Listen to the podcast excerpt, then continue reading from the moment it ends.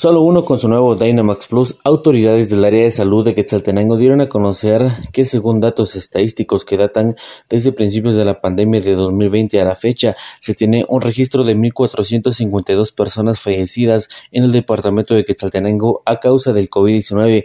Ante ello manifestaron que es importante seguir con las medidas de bioseguridad para prevenir casos positivos y también decesos.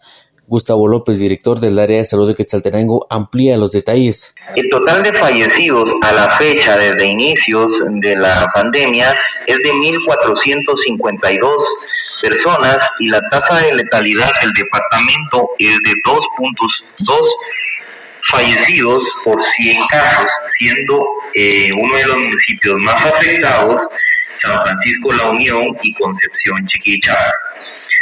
Eh, en el porcentaje de género en los fallecidos, el 60% corresponde a hombres y el 40% a mujeres.